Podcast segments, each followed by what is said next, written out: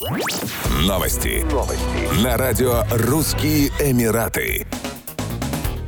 Знаменитая балетная труппа под руководством Бориса Эйфмана представит на сцене Дубайской оперы спектакль «Анна Каренина» со 2 по 4 декабря 2021 года. Невероятная хореография и мастерство танцоров помогут зрителям погрузиться в перипетии сюжета. Убрав второстепенные линии, Эйфман сосредоточился на любовном треугольнике главных героев. Адаптация романа Льва Толстого на музыку Петра Чайковского рассказывает о трагической истории любви, бесповоротно изменившей жизни петербургской светской дамы Анны Карениной и офицера Вронского. Для посещения спектакля не требуется подтверждение вакцинации.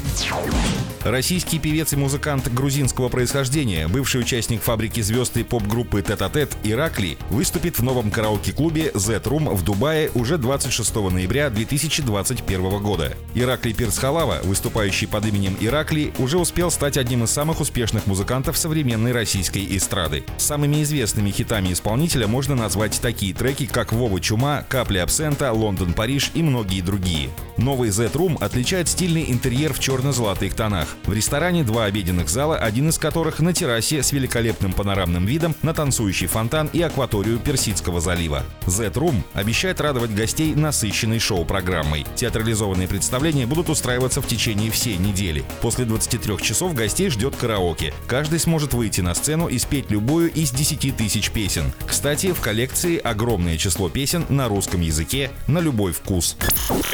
Больше новостей читайте на сайте RussianEmirates.com